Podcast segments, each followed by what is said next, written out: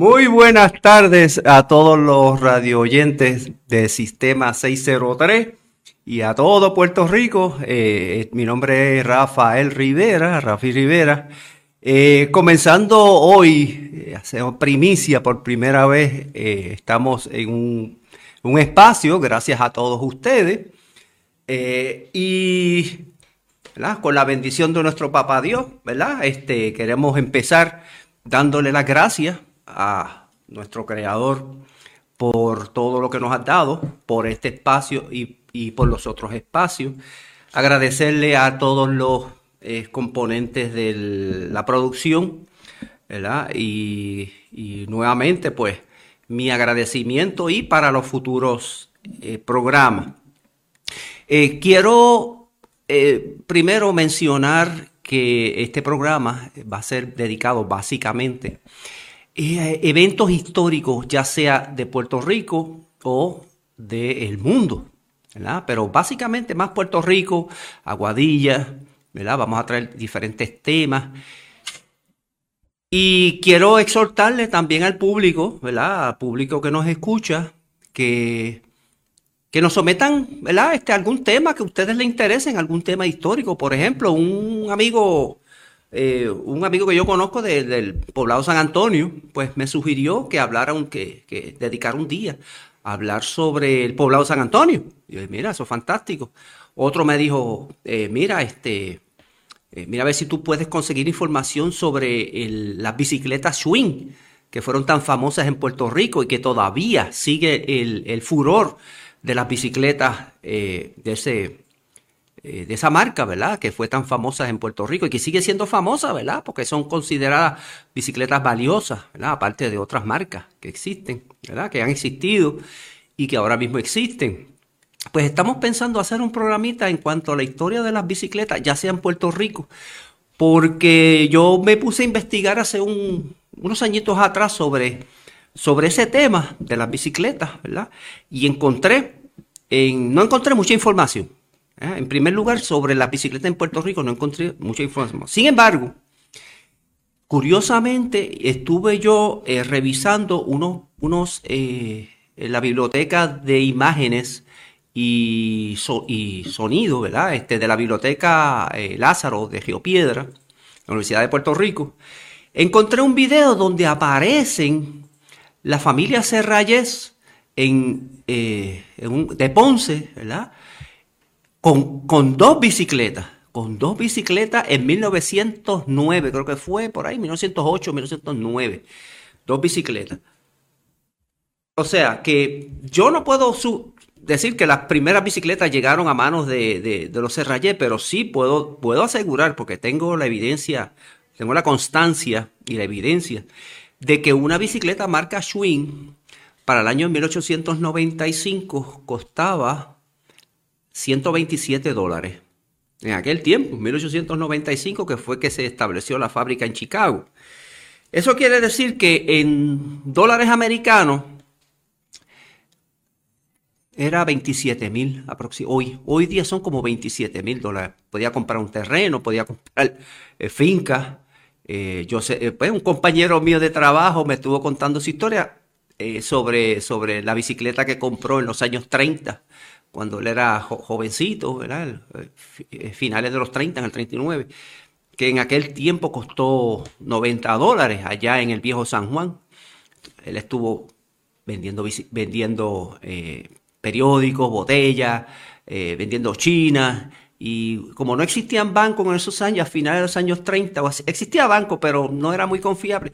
Él me contaba que lo entejaba en una cajita, una caja de madera, lo entejaba y lo tenía escondido y llegó a juntar los, los 90 dólares junto con el papá que trabajaba en las cañas y en la central en Carolina. Y fueron y compraron la bicicleta. Pero eso no fue muy aceptado por la esposa, porque cuando le dijo que costó 90 dólares, pues la mujer pues, pegó un grito y, bueno, luego les cuento. Este, pero esa bicicleta, pues en los años 80, yo le pregunté, yo la llegué a ver y yo le pregunté a él, este, yo le pregunté a él que, qué había pasado esa bicicleta y él la tenía todavía, pues estaba descompuesta completa, pero yo la pude restaurar y pues la tengo en mi casa y tengo el honor de tenerla en mi casa restaurada, esa misma bicicleta. Y otros temas que otras personas me han sugerido, como por ejemplo, este, otra persona me sugirió sobre eh, la historia de la estatua del pescador que hay en, en el pueblo de Aguadilla, que fue movida de donde su, su, lugar original a donde está ahora, pues que hablara sobre el autor Alberto Badi y que, ¿verdad? Yo tuve el privilegio de estar presente ese día en el año 76 cuando eh, se instauró, instauró el primer, eh, la primera estatua ¿verdad? Yo estuve, yo estuve ahí, porque mi abuela trabajaba allí en el centro de salud, que era justamente al frente. Y pues, como muchacho al frente, yo muchacho al fin, pues eh, tuve el privilegio de, de, ver ese momento, ese momento.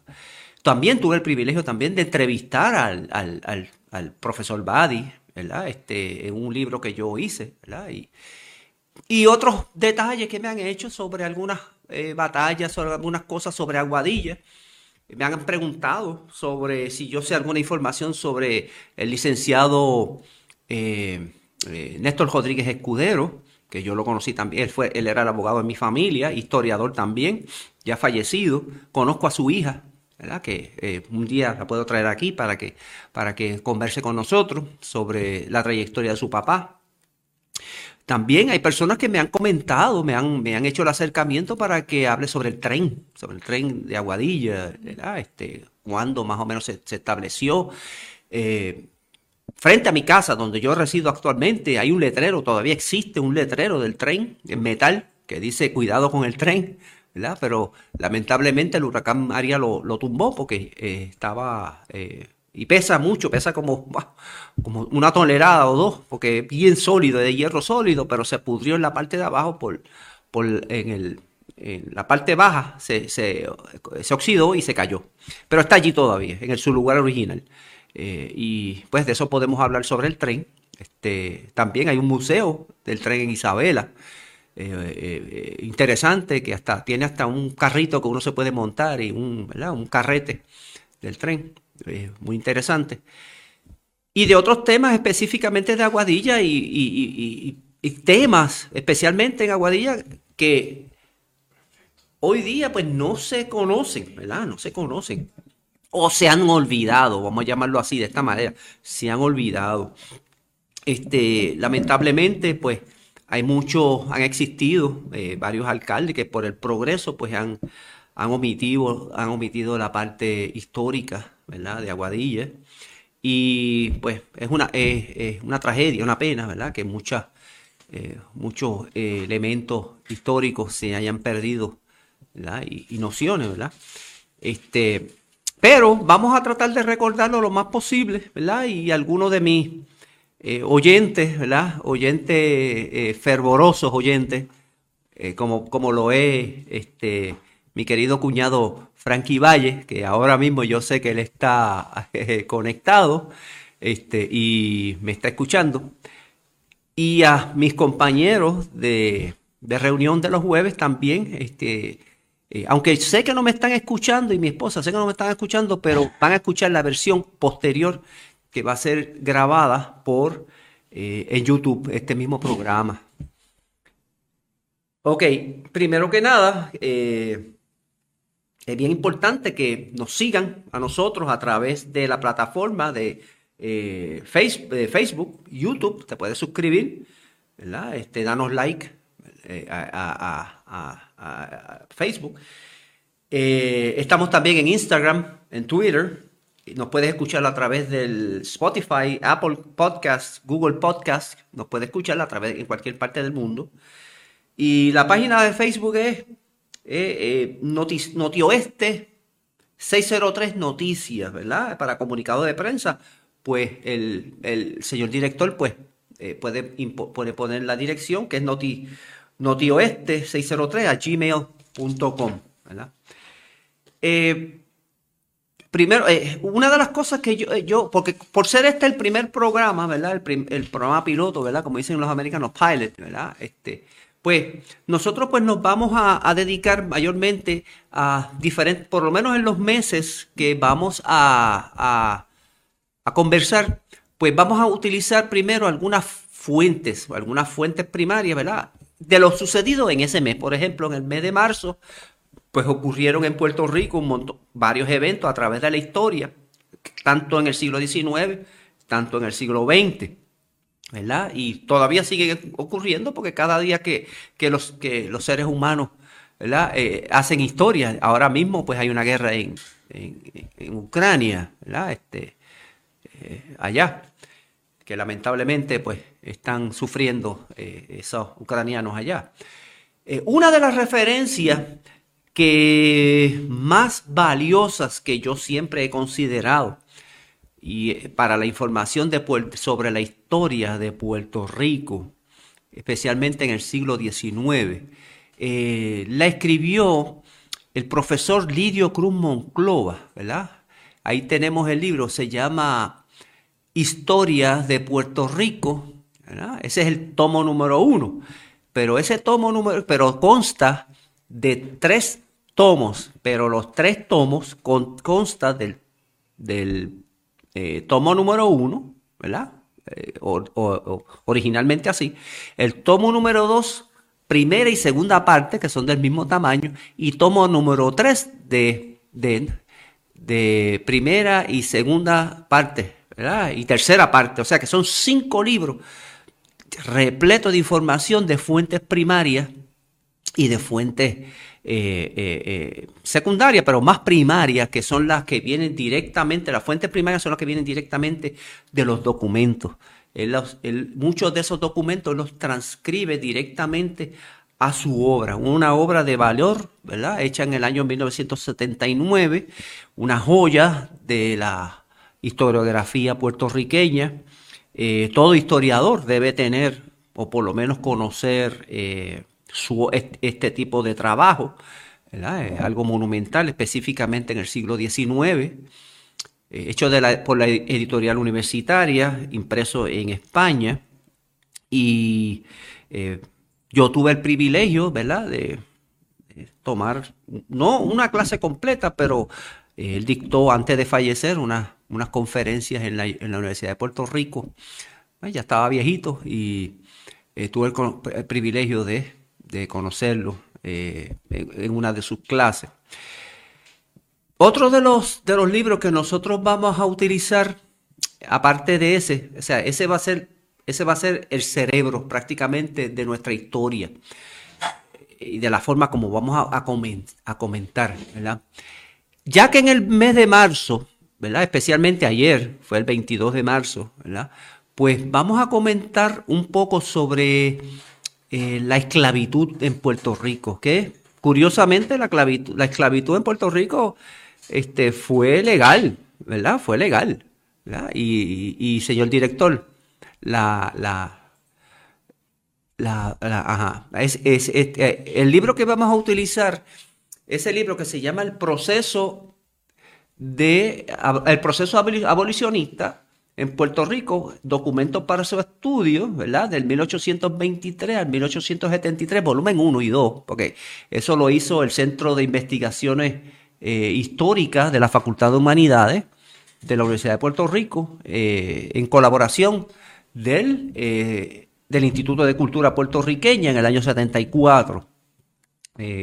y ahí están todos los documentos transcritos exactamente como aparecen en, el archivo de Indias, en el archivo general de Puerto Rico, en otros documentos de primera, de primera instancia. Eh, ese esos dos tomos son de gran valor histórico y de gran valor de información para los que hagan los otros estudios, ¿verdad? La, esclavitud negra, otros estudios que han hecho sobre, sobre eh, el proceso abolicionista en Puerto Rico.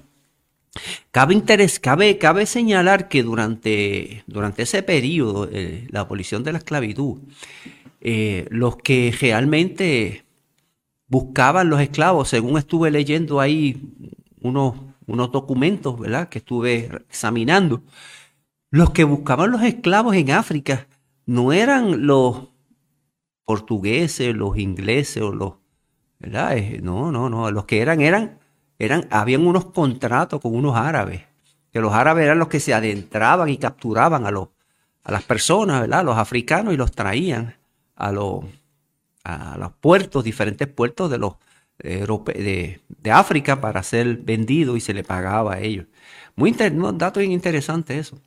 Este, y como yo le digo, en cualquiera de esos temas, ustedes pueden, en confianza, pueden eh, sugerir temas, ¿verdad? Sobre ese. Inclusive este, hasta si quieren venir aquí al programa, nos pueden visitar aquí al programa y traer información, traer eh, eh, documentos, pueden aportar, porque el propósito de este programa es aportar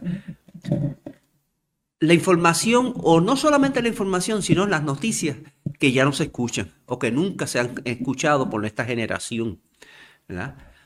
Otro de los, de los libros que yo voy a, consultar, no solamente, eh, no exclusivamente este libro, pero va a ser como algo de referencia, va a ser como un, estilo de referencia para considerar, es de el libro de Historia Cronológica de Puerto Rico de Federico Rivas, eh, Rives Tobar.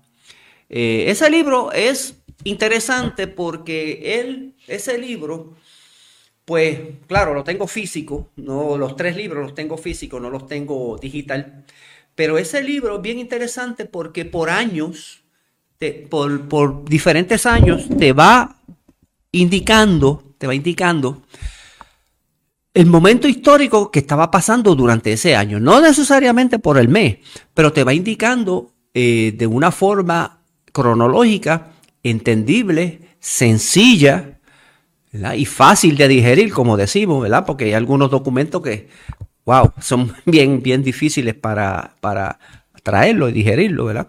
Pero este, esta, esta obra es bien interesante, como le dije anteriormente, porque es es, por lo menos un comienzo. De ahí en adelante, pues uno puede, te trae fecha, te trae eh, eh, nombres, nombres importantes, te trae eh, movimientos, ¿verdad? Este, y todo eso desde los primeros momentos de la nación, ¿verdad? De Cristóbal Colón y todo eso, hasta el año 1973, que termina la obra. Claro, no he cotejado si hay adicional al 1973, pero por lo menos la parte más importante, este, pues, eh, menciona, menciona la, parte más trascendental de la isla de Puerto Rico. Y además, pues, eh, voy a consultar este, otras, otras fuentes, ¿verdad? Que aparte de que son fuentes secundarias, pero son unas fuentes muy importantes, como por ejemplo los periódicos, las revistas.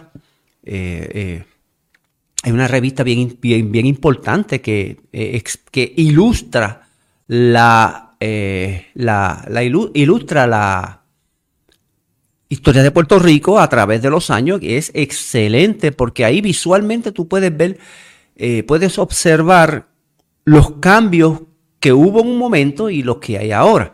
Por ejemplo, la revista Puerto Rico Ilustrado, ¿verdad? Que surgió, ¿verdad? A principios del siglo XX, trae una recopilación muy interesante sobre distintos aspectos de la isla en fotografías y en artículos. Es como yo diría la revista Times de, Estados Unidos, pero eh, como el Puerto Rico Ilustrado.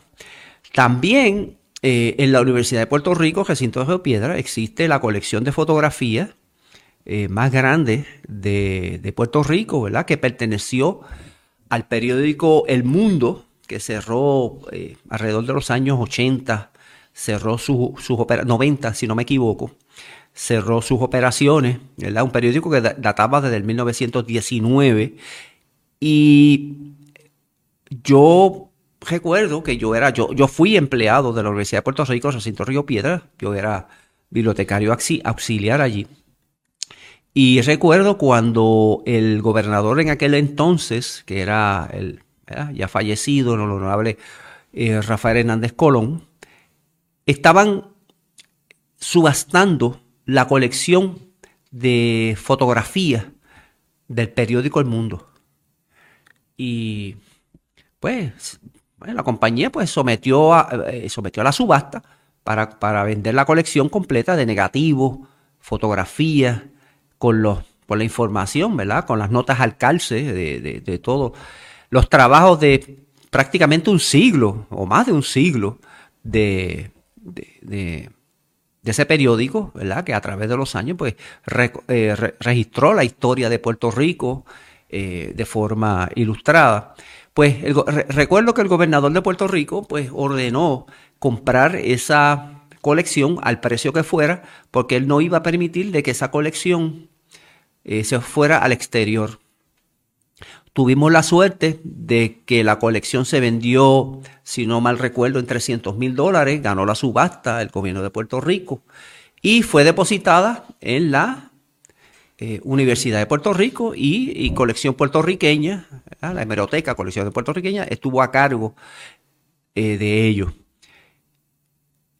Me indica el señor director que nos iremos a la pausa pero vamos a seguir con lo del periódico El Mundo, que es bastante interesante eh, lo que yo encontré en esa colección. Vamos a una pausa y volvemos. Muchas gracias. Regresamos, amigos y amigas, a Sistema 603.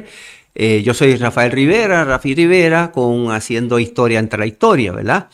Este, le comentaba anteriormente que la historia de Puerto Rico es fascinante, ¿verdad? yo leo mucho también el Boricuazo, tiene mucha información muy interesante también y, es un constante investigador. Me gustaría traerlo aquí un día para que pues eh, me hable sobre su método de investigación. Este, él está en las redes ahora mismo, el Boricuazo. Eh, estábamos hablando sobre eh, parte de la historia de, la, de Aguadilla, de la esclavitud, de, las fuentes primarias que yo puedo, que yo pues, voy a consultar. Eh, como le dije, alguna otra fuente, eh, alguna otra fuente que ustedes me puedan sugerir, está bienvenido. Me pueden escribir aquí mismo a Sistema 603 y darme la sugerencia. Eh, algún tema, como yo le había comentado también, este, para discutir aquí entre nosotros, ¿verdad? Este, sobre temas que tengan que ver con la historia de Puerto Rico y del mundo, ¿verdad? Este, eso, eso es irrelevante, ¿verdad? Pero que esa historia de Puerto Rico es, es, exclusiva, es exclusiva, ¿verdad? Porque mucha gente dice, ah, que cuando llegaron los americanos aquí a Puerto Rico, este, pues Puerto Rico estaba bien atrasado y esto y esto. Pero mira, señores, este, si vamos a ver la historia, la historia de verdad, este, Puerto Rico tenía, cuando, cuando entran los americanos, ya Puerto Rico tenía 12 centrales, centrales azucareras funcional, que no era, no, era, no era nada de fácil, no, era, no era fácil eh, mantener 12 centrales en Puerto Rico, eh, pues una de ellas era la, una de las, bueno, o la más antigua, que fue la, primera, ¿verdad? Este, la central eh, ¿cómo se llama? Que hace entrar en Dorado, en Dorado, que lo que está ahora mismo son, son ruinas, San Vicente, ¿verdad?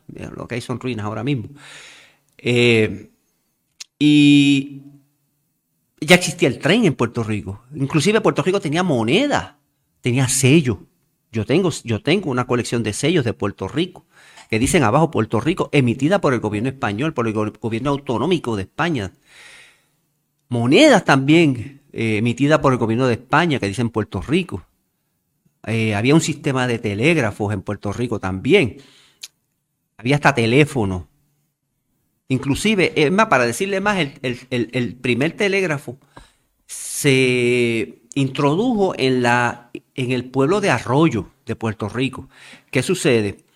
Personalmente, personalmente hay documentación de que Samuel Morse, el inventor del telégrafo, vino hasta Puerto Rico a instalar una línea telegráfica desde la casa de su, su eh, Este, la esposa de su hija, pues, eh, eh, porque había un terrateniente de Puerto Rico, estaba casado con la hija de, de, Morse, Samuel Morse.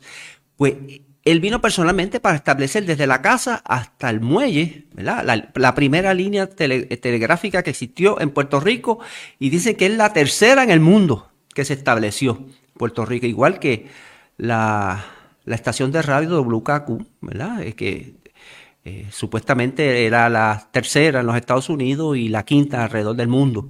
Allí hay una tarja, si ustedes van al viejo San Juan, lo pueden ver allí al lado de, del Banco Popular. Ah, inclusive había un banco. Puerto Rico estaban, habían dos bancos, Banco Crédito, Ahorro Ponceño y el Banco Popular, que todavía existe. O sea, que, que cuando llegan los americanos, pues, ok, este, pues encontraron a Puerto Rico, pues, eh, que ya tenía muchas cosas adelantadas, inclusive Puerto Rico tenía una embajada eh, alemana aquí en Aguadilla, aquí había, un consulado alemán aquí en Aguadilla. Había un consulado, había una embajada norteamericana en San Juan. Durante, desde, el 1819, desde 1819 ya existía una embajada, una embajada norteamericana que, que estaba siempre pendiente a lo, a, lo, a lo que sucedía en Puerto Rico. Eh, los norteamericanos siempre estuvieron bien, bien pendientes a lo que ocurría aquí en la isla, ¿verdad? Y con el gobierno español. Que inclusive, inclusive, hay información, ¿verdad? Este, fidedigna de que cuando Estados Unidos tuvo en la guerra de, la guerra civil, ¿verdad? Que era por la esclavitud y por otros, ¿verdad? Eh, política, la división, el problema de la Unión Norteamericana, que terminó en el año 1865. Pues la esclavitud, pues, eh, se abolió definitivamente eh, en esos años. Y este, en Puerto Rico todavía no, porque los esclavos costaban mucho dinero, habían costado mucho dinero a esos, a esos dueños de esclavos, a toda esa gente, y el gobierno pues no sabía cómo, cómo recompensarlo, cómo compensarlo por la pérdida, porque si se, si se abolían por completo, pues eh, iban a perder mucho dinero, ¿verdad? en, una inversión que hicieron esos esclavos. Pero la presión de los Estados Unidos al gobierno español para abolir la esclavitud fue tan y tan grande que Estados Unidos, pues en una ocasión amenazó con un bloqueo, un bloqueo este, económico a, la isla de Puerto Rico y a, la isla, las islas de Puerto Rico, de España, ¿verdad? Cuba y Puerto Rico. Por lo que esa presión, pues tuvo su resultado.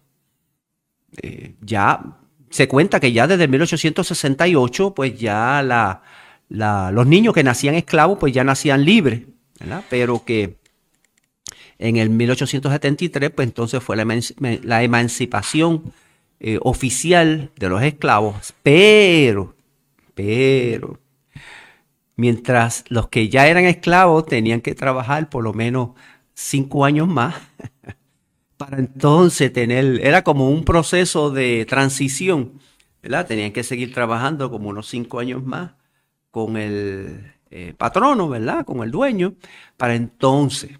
Pero que muchos de ellos, esclavos, ¿verdad? Se quedaron con su, con su, bueno, pues, ¿qué iban a hacer? No contenían trabajo, tenían una familia que mantener, pues, pero que realmente la abolición no fue total el 22 de marzo de 1873. Dicho eso, pues eh, yo les voy a mostrar algunos eh, ejemplares, ¿verdad? Que a través de los años yo he venido recolectando, ¿verdad? Historiador al fin se encuentra con momentos eh, históricos, ¿verdad? Y yo tuve la oportunidad de encontrar un, que lo tengo en mi poder, ¿verdad? un, un registro, ¿verdad? Un registro de, de, esclavo original, Aquí lo tengo, lo voy a mostrar. Yo lo obtuve eh, hace 25 años. Un registro. No sé si el señor director lo puede, lo puede mostrar. Ok. Ajá. Okay, si le puede dar un acercamiento para que lo pueda ver un poquito más de cerca. Este es un registro de esclavos donde me otorgaba a mí, ¿verdad? Un dueño de, como, es como una escritura, como que yo soy el dueño de ese esclavo y que lo compré por cierta cantidad de dinero. Eh, y bien interesante porque dice del pueblo de Manatí, ¿verdad? Eh, este, dice, es una cédula, ¿verdad? La cédula de esclavo. Este, dice estatura frecuente, mediano, color eh, mulato, mulato claro, no tenía barba, ojos castaños, nariz regular, boca grande, eh, boca grande. Eh, y también dice aquí, cédula de esclavos de Rosario María. De propiedad de don José Santana, natural de Ponce, hijo, hijo de, hijo, de hijo natural del barrio Crispina, de, 20, de 9 años de edad, de estado, estado soltera, una, una chica, ¿verdad? Su oficio es, su oficio es dermatólogo, dice aquí, y se halla emparentado con, eh, con, en el barrio Manatí del pueblo. Firma el comisario, ¿verdad? José Padró, y firma del dueño, ¿verdad? Este, Alberto Alberrana. Y esto era pues una descripción de la esclava que era de mi poder. Cuando se independizan o cuando se liberan los, los esclavos, ¿verdad? En el 73, pues el gobierno español pues decide dar un por una compensación por los por los, las pérdidas, ¿verdad? De, de, esos esclavos, porque muchos terratenientes tenían esclavos, eh, para sus, sus tareas, pero que ante la presión de los Estados Unidos y la, la nueva ley, el gobierno español emitió lo que se llaman unos billetes de canje, ¿verdad? Este billete de canje que era un peso, un peso de ultramar, era, fue, sometido al, se le daba a los dueños como compensación por la pérdida del esclavo. Eh, un original también de la época, que lo tengo en mi poder, muy interesante, un billete, eh, billete de ultramar. Eh, y ese billete, pues, se, se le compensaba al, como un peso. El, valor era un peso. En aquel tiempo, un peso, pues, tenía otro tipo de, de eh, significado. Era, era, era, era bastante dinero en aquel tiempo. Peso en plata. Podía ser en plata, pues, muchas veces era en oro. También, eh, bien interesante que durante esa época, ¿verdad? Se, ya existían, existían varios periódicos. En Aguadilla existían periódicos. Eh, existía en, San Juan el periódico oficial que se llamaba La Gaceta, ¿verdad? La Gaceta era el periódico oficial, que era el periódico oficial del gobierno, ¿verdad? Y aquí les puedo mostrar un ejemplo que también tengo en mi poder, un, ejemplo del periódico La Gaceta eh, del año 1847, ¿verdad? Un ejemplar, la original también, eh, adquirido por mí hace 20, casi 30 años a vez las, eh, lo conseguí a través de la Sociedad Numismática de Puerto Rico. Muy interesante porque muchos de ellos en algunas partes de este periódico menciona los esclavos cimarrones, o sea, los esclavos que se, que se escapan, ¿verdad? Este, muchos de ellos y las recompensas que piden y pues este, los intercambios y las diferentes este, estructuras que existen, las ordenanzas del gobernador, casi siempre eran gobernadores militares. Eh, y, pues ahí era el, órgano oficial del gobierno de Puerto Rico en aquel entonces. Bien interesante porque eh, ahí podemos ver a veces, yo me he encontrado con algunos ejemplares que he podido leer, claro, no originales como este, pero los que se encuentran depositados en Filmina, en la Universidad de Puerto Rico. He podido leer algunos y me he encontrado que que hubo un gobernador, este, Palacio, si no, no recuerdo el nombre, yo sé que él prohibió hasta los bigotes. Una cosa, una cosa ridícula, pero él prohibió los bigotes. Solamente podían tener bigotes los militares.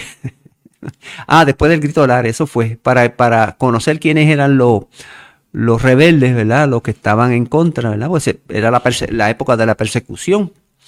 Y prohibió hasta los, hasta los bigotes.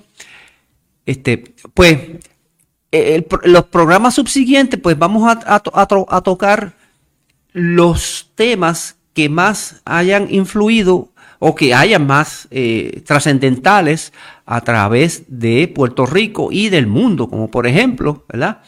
Yo voy a traer un, unos detallitos que yo recibo prácticamente todos los días que dice hoy en la historia, la historia mundial.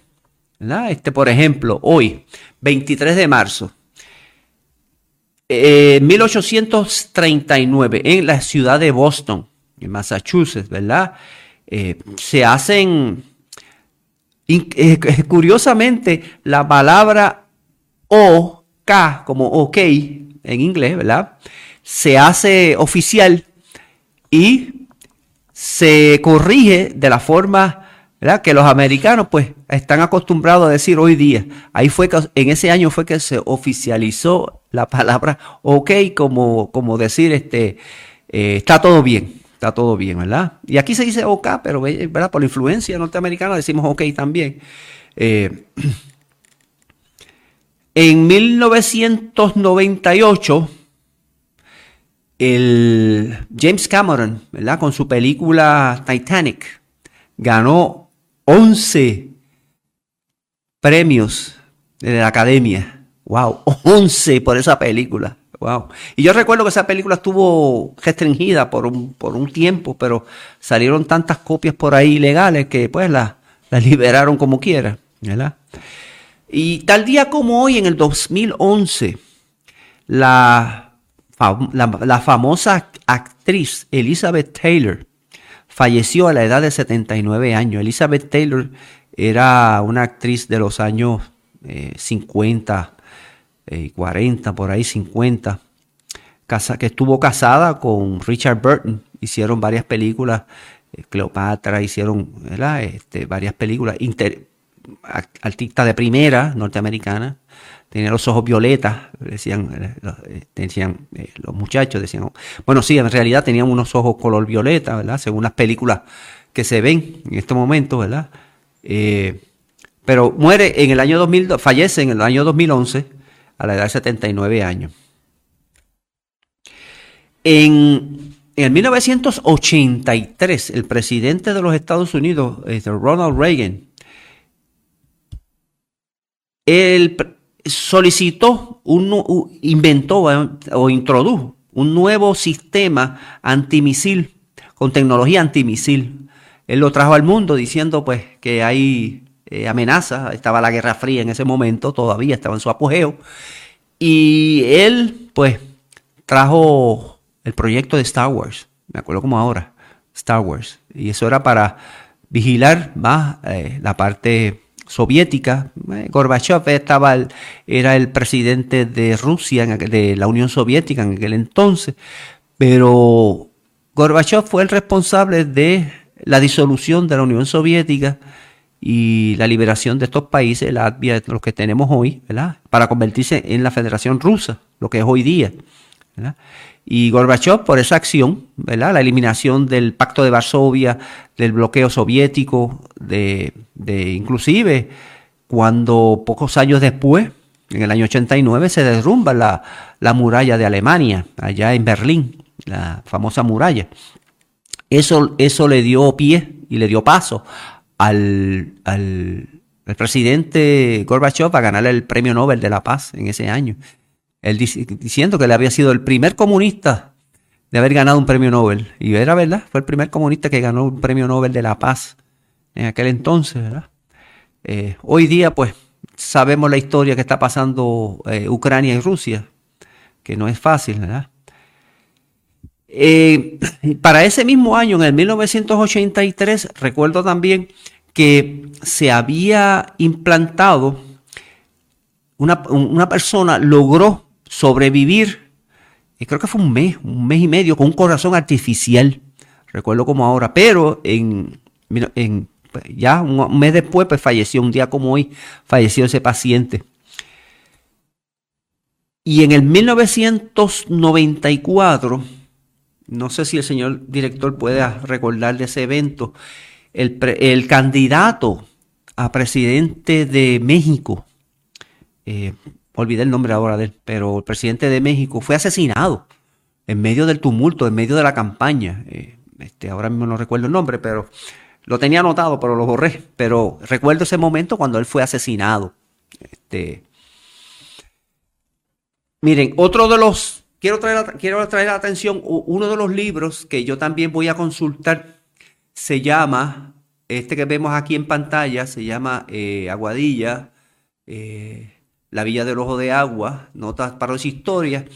un, un proyecto que yo publiqué en el año 1985, este servidor lo publico eh, como parte de mis estudios de maestría, cuando estaba haciendo la maestría en ese momento, eh, con la ayuda de algunos profesores, ¿verdad? Este, eh, por ejemplo, Fernando Picó, Espacio García, este, profesores que pues ya fallecidos, ¿verdad? Este, me ayudaron a hacer esa compilación.